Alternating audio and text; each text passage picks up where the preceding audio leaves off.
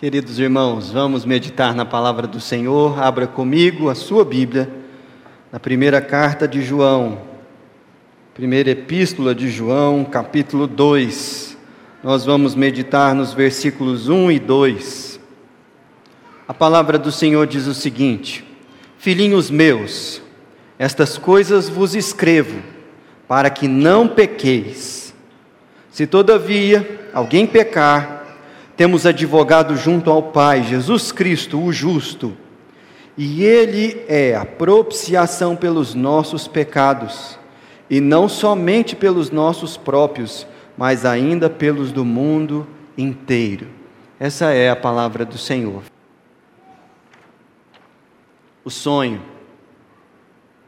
Sonhei que eu tinha morrido, não lembro direito do que, me vi frente a um alto e belo portão com uma placa escrita Céu. Bati com um certo receio e um anjo saiu para atender. Me disse: Pois não? E eu falei: Quero entrar. Pois aí é o meu lugar. O anjo me disse, curioso: Eu não acho o seu nome em nossos registros. Eu disse: Procure num livro antigo, escrito antes que houvesse mundo e ali achará com a letra do rei meu nome em tinta vermelha. Alguém entregou para o anjo registros que eu reconheci, compêndio de todas as leis que eu quebrei e os pecados que eu cometi. O anjo olhava os registros visivelmente assustado e me perguntou: Foi assim que viveu? E eu então respondi que sim. Então, como que você tem coragem de vir bater nessa porta? Eu disse: olhe bem no final dessa lista, você reconhece essa letra? E o anjo sorriu e me disse: é verdade. O rei escreveu perdoado. E ao som dessa bela palavra, aquele portão se abriu e então eu entrava cantando um hino. Que pena que o sonho acabou ficaram comigo aquelas palavras: primeiro eu quero ver o meu Salvador. Essa poesia, que é uma música do Estênio Márcios, tocou profundamente o meu coração há alguns anos atrás. E foi quando eu conheci o trabalho do Estênio. O Estênio é um pastor presbiteriano, poeta, de mão cheia, e as músicas dele são profundamente bíblicas, vale a pena você procurar vão edificar o seu coração profundamente. Mas de todas as músicas que ele já compôs até aqui, e eu acompanho ah, o ministério dele, essa aqui para mim é a que é a mais bonita. Foi a primeira que eu conheci dele, mas, na minha opinião, até aqui, é a sua obra-prima. Obra-prima é aquela composição ou a arte de alguém que resume a beleza e as características daquele artista de forma singular e faz com que ele tenha o máximo da sua arte exposto em uma única peça. Isso se torna padrão e vira referência, é a obra-prima dele. Isso, lógico, na minha opinião. Mas você já parou para pensar qual é a obra-prima de Jesus? Difícil definir. Ele que criou pelo poder das suas vozes tudo o que existe. Se precisássemos estabelecer qual é a sua obra-prima, qual você escolheria? Bom, a Bíblia fala que a obra-prima de Jesus Cristo é o seu Evangelho. É aquilo que revela com maior beleza e poder quem Ele é e o que ele fez é tão excelente e profundo que ninguém conseguiria executar algo semelhante no seu lugar. O Evangelho de Jesus Cristo é o poder de Deus que tira o pecado do mundo. E hoje eu gostaria de conversar um pouco mais sobre a obra de Cristo nas nossas vidas. E eu, a partir desse texto que nós lemos, gostaria de falar da presença dessa obra em nós, da natureza dessa obra diante do Pai e da extensão dessa obra na criação de Deus. A presença, a natureza e a extensão. E para isso eu gostaria que você me acompanhasse na meditação desse texto, porque esses dois versículos que nós acabamos de ler falam de tudo isso e muito mais. Olhe novamente o texto: Filhinhos meus, estas coisas vos escrevo para que não pequeis. Essa já é a nossa terceira meditação na série de primeira, na primeira carta de João. E ficou muito claro no primeiro capítulo que Deus é luz e que não há nele treva nenhuma. E se há alguma coisa que de fato nos separa da comunhão com Deus é o pecado. Essa ênfase está na carta de João o tempo todo, não somente no primeiro capítulo, mas se você abrir o capítulo 3, o versículo 8, diz o seguinte: Aquele que pratica o pecado procede do diabo, porque o diabo vive pecando desde o princípio. Para isto se manifestou o Filho de Deus, para destruir as obras do diabo. E o diabo não é artista e nele não há criatividade. Mas, se nós precisássemos estabelecer um nível de terror e devassidão da obra do diabo, sem dúvida nenhuma, sua obra-prima seria pecado. O pecado é de fato aquilo que mais devastador e horrendo o diabo já fez. Ele não somente fez em relação a si, ele introduziu o pecado na criação, tentando os nossos primeiros pais, Adão e Eva. E porque eles caíram, o mundo foi invadido por essa realidade horrível. E por que Jesus Cristo se manifestou? Para destruir as obras do diabo. Satanás queria, através do seu serviço, enfeiar o bom e belo mundo de Deus. Mas nos mistérios do Senhor, que permitiu que isso acontecesse, esse evento, se olhado de longe ao longo da história toda, especialmente a partir da cruz e da consumação dos séculos, só conseguiu trazer mais glória para Cristo. Porque esse resgate do seu povo e a destruição das obras do diabo é de fato a obra-prima do nosso Senhor. E a presença dessa obra em nossas vidas, ela está justamente relacionada ao combate do pecado.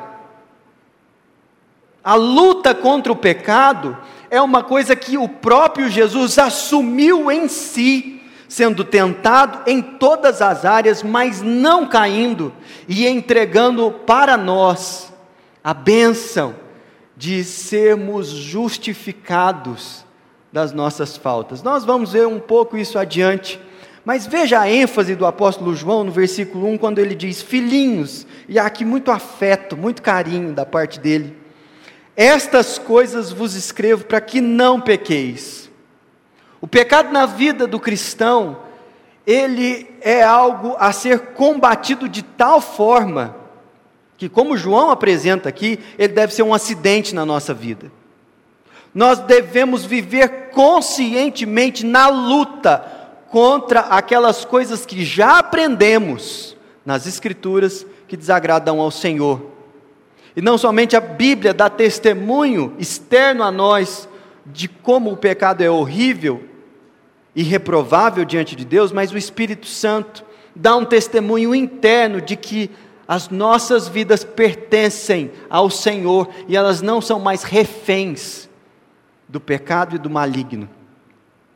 Mas é bem verdade que essa presença da obra de Cristo em nós combatendo o pecado, ela, enquanto nós não nos encontramos com Ele na eternidade, não é absoluta. E deixe-me explicar o que eu estou dizendo. Veja a sequência do texto, versículo 1 diz: se todavia alguém pecar, temos advogado junto ao Pai Jesus Cristo justo. O que João está dizendo aqui é que nós devemos lutar contra o pecado, mas nossa natureza continua inclinada para o mal, mesmo depois que nós nos entregamos ao Senhor. Nós continuamos pecando e gastamos muita energia lutando contra as tentações que olhamos para o nosso tempo de caminhada e falamos assim: eu já devia ter superado esse desejo, essa situação. Isso traz muita tristeza para a alma. Mas preste bem atenção: o fato de João falar que, se todavia alguém pecar, temos um defensor junto ao Pai, deve colocar a minha e a sua expectativa no lugar correto, com relação à presença da obra de Cristo em nós. Não é porque você continua pecando e continua caindo em tentação de que Cristo não está fazendo uma obra em você, e isso precisa ficar claro. A Confissão de, de Fé de Westminster é o documento oficial que esboça um, re, esboça um resumo daquilo que é a doutrina da nossa igreja. E no capítulo 6, no parágrafo 5, tem uma coisa muito interessante que eu gostaria de compartilhar com vocês. Esse documento de mais de 400 anos diz o seguinte: essa corrupção da natureza persiste. Está falando da natureza humana e da consequência da queda durante esta vida naqueles que são regenerados. E embora seja ela perdoada e mortificada por Cristo, todavia, tanto ela como os seus impulsos são real e propriamente pecado. Nossa natureza continua pecaminosa, mesmo depois de Jesus Cristo nos abraçar e nos conceder um novo nascimento. Isso não é simples, é um conflito tão imenso dentro da alma que os homens mais santos que já viveram antes de nós chegaram à mesma conclusão do apóstolo Paulo no capítulo 7 de Romanos, quando ele diz: Miserável homem que sou, quem me livrará do corpo dessa morte?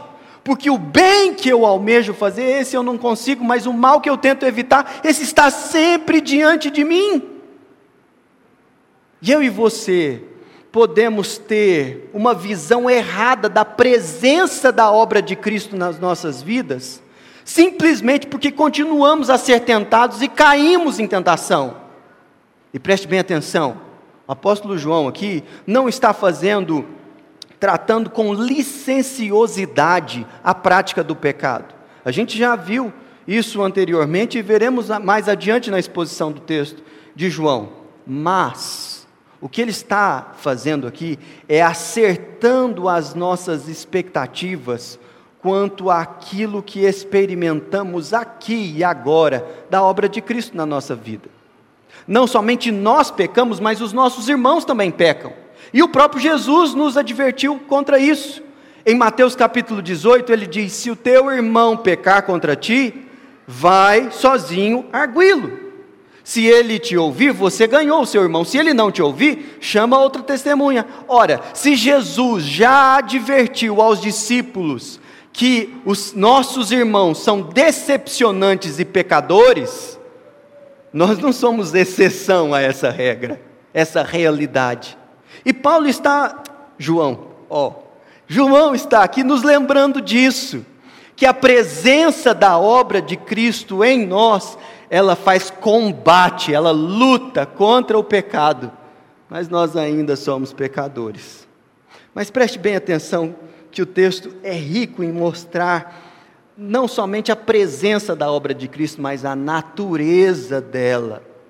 E aqui talvez seja a parte mais bonita desse texto. Que o versículo de número 1, no seu finalzinho, diz o seguinte: Se todavia alguém pecar, temos advogado junto ao Pai, Jesus Cristo, o justo. Louvado seja Deus por isso. A Bíblia fala que o aspecto jurídico do ministério de Jesus é tanto de no final dos tempos ser o justo juiz, mas enquanto aquele dia não chega, ele é o nosso defensor, ele é o nosso advogado. E quando João escreveu essa carta, ele estava em meio a um contexto cultural do Império Romano. E se tem uma coisa que o Império Romano legou à humanidade foi a realidade do direito. O direito romano é um dos três pilares da formação do, do Ocidente, juntamente com a filosofia grega e com a fé judaica cristã. E o direito romano, ele garantia ao réu um amplo direito de defesa antes da sua condenação. E esse direito era exercido na sua plenitude através do ofício do advogado, aquele que era chamado para estar junto em defesa do acusado, por conhecer melhor o sistema legislativo e a lei em si. E ele se levantava e defendia o seu cliente arduamente, não somente com retórica e lógica, mas também a partir de uma identificação pessoal com aquele que ele defendia. Esse negócio foi tão profundo e fez tanto sentido que hoje o direito no mundo inteiro tem como referência essa velha estrutura romana. E hoje no Brasil, a nossa Constituição, nosso sistema de leis pressupõe essa mesma realidade. Por isso não é muito difícil para nós entendermos o que significa o apóstolo João dizer: Nós temos um advogado junto ao Pai. Mas preste atenção nessa afirmação. Ele diz que o ministério de Jesus em relação a ser o nosso advogado não está junto a nós, mas está junto ao Pai. Porque ele nos defende diante da presença do Pai. Isso é fundamental. Sabe por quê? Porque o nosso acusador quer nos fazer tropeçar e condenar diante de Deus mesmo. Se não lembre você do drama de Jó. Jó era um homem íntegro e temente a Deus, é assim que o, o livro começa. Mas lá no capítulo de número 1, dos versículos de 9 a 11, Satanás argumenta com Deus e diz o seguinte: Jó não serve você à toa, ele tem interesses muito pessoais em ser obediente e temente a você. Também você o cerca de confortos e de bem-estar toca na sua vida e nos seus bens e na sua família, e se você, eu garanto, não ver ele blasfemar contra você, ah, nós vamos ter uma grande surpresa. Veja que Satanás acusou um homem íntegro e temente a Deus de falsidade. O que Satanás não tem na sua manga a meu e a seu respeito? Percebe? Se Jó foi uma pessoa acusada por Satanás, quanto mais eu e você precisamos de um defensor. E é por isso que Paulo, lá na carta dos Efésios, dá glória a Deus e diz que bendito seja o nosso Deus e Pai, que nos abençoou nas regiões celestes. Com o quê? Com a presença de um defensor diante da presença dele. É justamente por isso, meus irmãos, que Jesus está lá intercedendo por cada um de nós.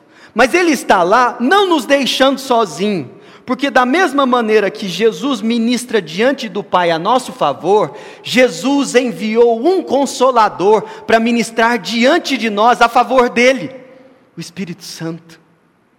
E Jesus dá testemunho de nós diante do Pai, e o Espírito Santo dá testemunho de Jesus diante de nós. A obra de Cristo é completa. Ele não nos abandona. Seu auxílio é presente. Dessa forma, nós percebemos que a natureza da obra de Cristo é de defender o seu povo. Agora preste atenção. O texto, com muita perspicácia, no versículo 2, fala de como ele nos defende. Ele é a propiciação pelos nossos pecados. Diante do Pai, Jesus é a propiciação pelos nossos pecados. O que significa isso? Significa que o nosso advogado não argumenta em favor da nossa inocência. Porque diante da justiça de Deus nós somos culpados. A lei de Deus atesta isso, e Deus é luz e vê todas as coisas. O que ele sinaliza não é a nossa inocência. Jesus argumenta diante do Pai que nós já fomos absolvidos, porque Ele levou sobre si a nossa condenação. Essa é a realidade da ministração de Jesus. Ele não somente é o advogado, mas ele atesta diante do Pai: eu carreguei a pena que era do meu irmão. E essa realidade, meus irmãos, é maravilhosa, porque nós não precisamos esconder diante de Deus as nossas faltas, pelo contrário, é no arrependimento e na fé, na confissão que está a nossa salvação. E a ministração de Jesus, ela vai justamente nessa direção. Se não lembre comigo de Romanos capítulo 8, o versículo 33, quando Paulo exulta em alegria e ele diz: Quem intentará acusação contra os eleitos de Deus? É Ele quem os justifica. Essa palavrinha é importante. Jesus Cristo nos justifica do nosso pecado. Ele declara que nós somos justos. Quem os condenará? Versículo 34. É Cristo quem morreu, ou antes, quem ressuscitou, o qual está à direita de Deus e também intercede por nós. A intercessão de Cristo como um advogado nosso, nosso defensor diante do Pai, tem a autoridade daquele que pagou pela culpa da qual o acusador se levanta contra nós. E é por isso que ele tem toda a autoridade para isso. Mas aqui tem uma palavrinha que a gente precisa trabalhar ela para você entender o texto. Porque o, o versículo de número 2 diz o seguinte: Ele é a propiciação pelos nossos pecados. Que palavra difícil é essa? Propiciação. Sabe o que isso significa? É aquele que torna próprio, aquele que torna apropriado. Mas no contexto bíblico, nós temos um, um sentido um pouco mais profundo e litúrgico dessa palavra. Você deve lembrar no Antigo Testamento que um dos elementos do tabernáculo e do templo era a arca da aliança, que ficava no Santo dos Santos. E a tampa da arca tinha um nome: propiciatório. Nessa tampa, dois anjos ficavam olhando, como se para o meio da, da, da tampa da arca, e o sumo sacerdote, uma vez por ano, após oferecer sacrifício para si, ele entrava ali e aspergia o sangue sobre a tampa da arca, sobre o propiciatório. E Deus, que não é simbolizado na arca, mas ele é representado através daquele vazio que está entre os anjos, fica ali pairando sobre a arca e tendo o testemunho da vara de Arão, do maná e da lei que está lá dentro da arca, que condena o povo, porque o povo foi é, insubmisso à liderança que Deus levantou, foi ingrato ao sustento que Deus deu e quebrou cada uma das leis, mas o sangue do Cordeiro tampa tudo aquilo. E tampa não no sentido de esconder, mas de tornar próprio um povo que não devia estar na presença de Deus. É por isso que João fala do propiciatório, é que Jesus, ele tampa a nossa culpa e a nossa condenação diante da presença de Deus. E, gente, isso é maravilhoso demais. Isso é muito bonito. A riqueza simbólica que há nisso não pode passar despercebido para nós, porque a obra de Cristo, ela está presente na nossa vida, sua natureza é uma natureza de defesa de gente que é indefensável diante da presença de Deus mas sua extensão é maravilhosamente ampla. Porque o texto no versículo 2 diz o seguinte: não somente pelos nossos próprios, mas ainda pelos do mundo inteiro. Eita, coisa boa! O que quer dizer isso? Quer dizer que aquilo que Jesus Cristo conquistou na cruz e na ressurreição, vale também para você, vale também para mim. E não somente para nós, mas para o mundo inteiro. E alguém pode ler esse texto e pensar da seguinte maneira: olha, então, se o sangue e o sacrifício de Jesus ele é suficiente para os pecados do mundo inteiro, então todo mundo está salvo. E essa conclusão, ela é possível a partir desse texto, mas ela não é adequada com toda a Escritura. Porque apesar do sangue de Jesus ser suficiente para limpar, lavar o pecado de todo mundo, ele é eficiente para fazer isso naqueles que se arrependem e creem no Evangelho.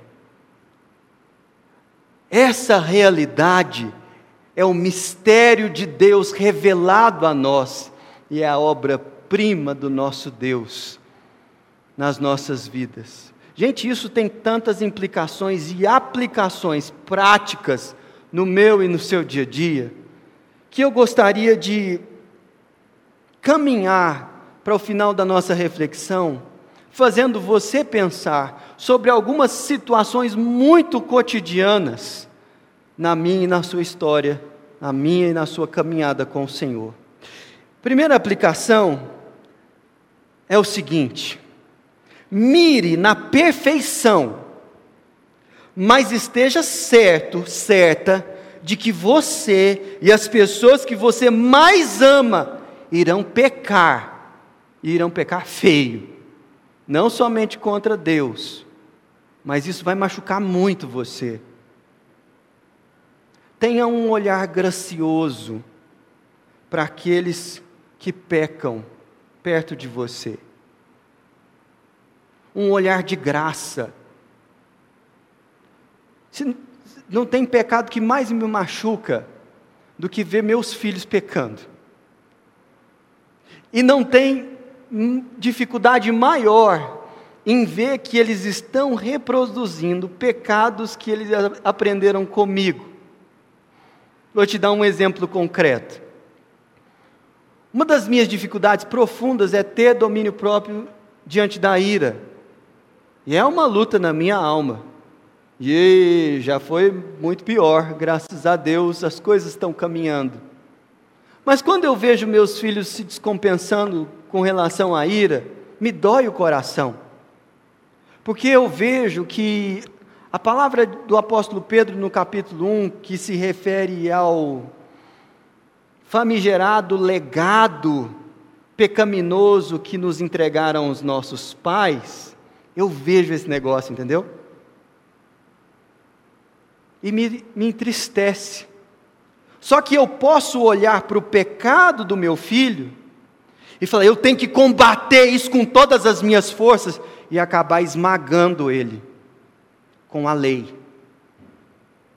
E deve haver um tratamento da nossa parte para com aqueles que pecam do nosso lado, de tanto mostrar a ofensa do pecado, mas junto com isso nós precisamos entregar uma mensagem de graça. Graça, meus irmãos, graça é quando nós oferecemos favor a pessoas que não merecem, pessoas que nos ofenderam. E você pode ser muito anti-evangélico, sendo extremamente zeloso de uma postura legalista. E você estará defendendo o certo da forma errada. Você estará dizendo a verdade, mas não em amor. Preste bem atenção, mire na perfeição, mas trate os pecadores com graça, sobretudo aqueles que pecam contra você. Segundo lugar, quando você pecar, e você vai pecar, não é praga, não, viu gente? É Bíblia. não acredite na conversa do diabo, porque essa conversa eu já ouvi muitas vezes. E só vou repeti-la aqui, para você saber identificá-la quando ela for sussurrada no seu ouvido. Ele vai trabalhar para que você acredite que não é digno de estar na presença de Deus e que Deus não te aceita, porque você é um miserável. Lembre-se, nesse momento, que não é a sua obediência que te defende diante da presença do Pai, é Jesus Cristo, o justo. Pense mais em Jesus nesses momentos e menos na sua própria piedade. Porque quando você não tiver vontade de orar, ou estiver desanimado por pensar que Deus não está te ouvindo, afinal de contas, quem é você?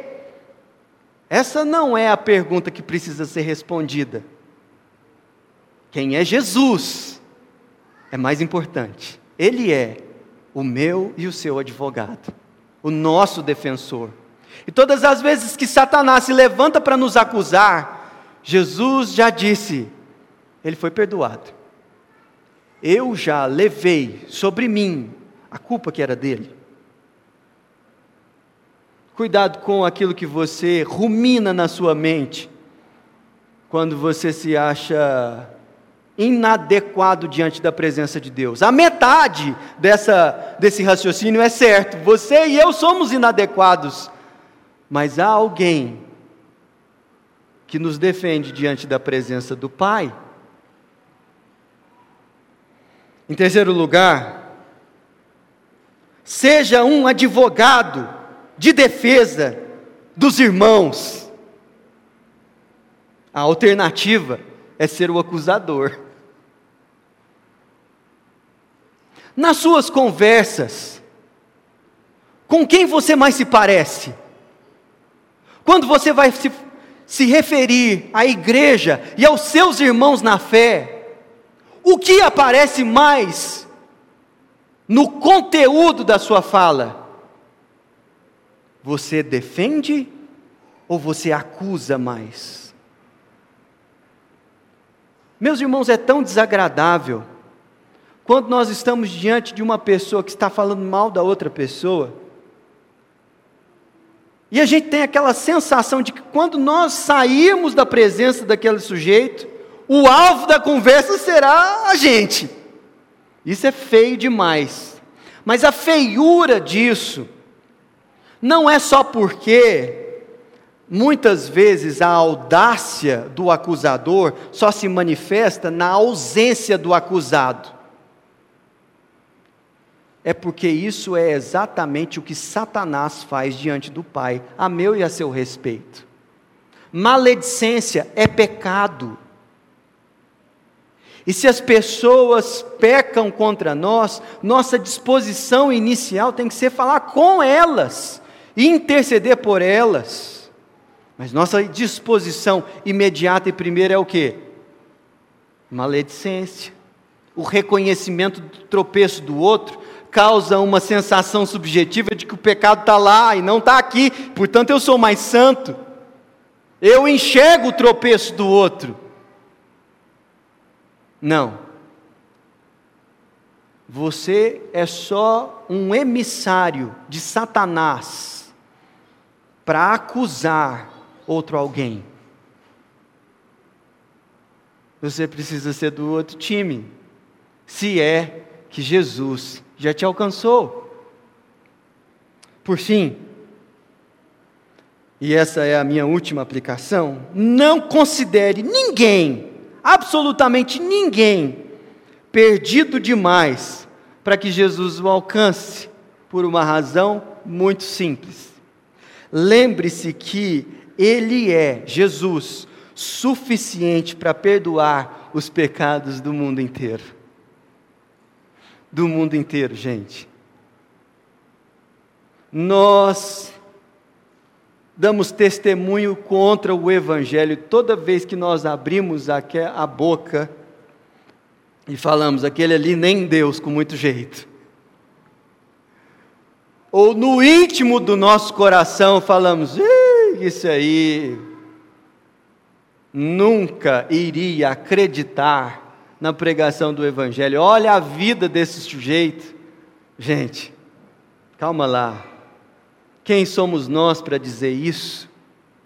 Não há absolutamente ninguém que não possa ser alcançado pela graça de Jesus, porque o seu sacrifício é suficiente para os pecados do mundo inteiro. E mais, ele nos defende diante de quem realmente importa. Não é a nossa reputação pública que mais importa, mas é aquilo que o Pai diz a nosso respeito. E sabe de uma coisa? Diante daquilo que Jesus Cristo fez, o Rei escreveu perdoado. O Rei escreveu perdoado. Perdoado. E é por isso que eu estou aqui nessa noite, ou nesse dia, porque vai saber quando é que você está ouvindo essa palavra aí no YouTube, no Facebook. Deus colocou você em contato com essa mensagem, porque hoje é o momento de você entregar o seu coração a esse único que pode te defender com tamanha propriedade. Você já buscou um bom advogado para te defender? Jesus Cristo é o único justo que pode te defender diante do Pai. Feche os seus olhos nesse momento e fale com Ele. A boa notícia é que você tem acesso ao seu defensor, Jesus Cristo, o justo, está diante do Pai e eu amo o Senhor, como nós lemos aqui no início desse culto, porque Ele ouve a minha súplica. Jesus Cristo, o justo, está ouvindo a sua oração.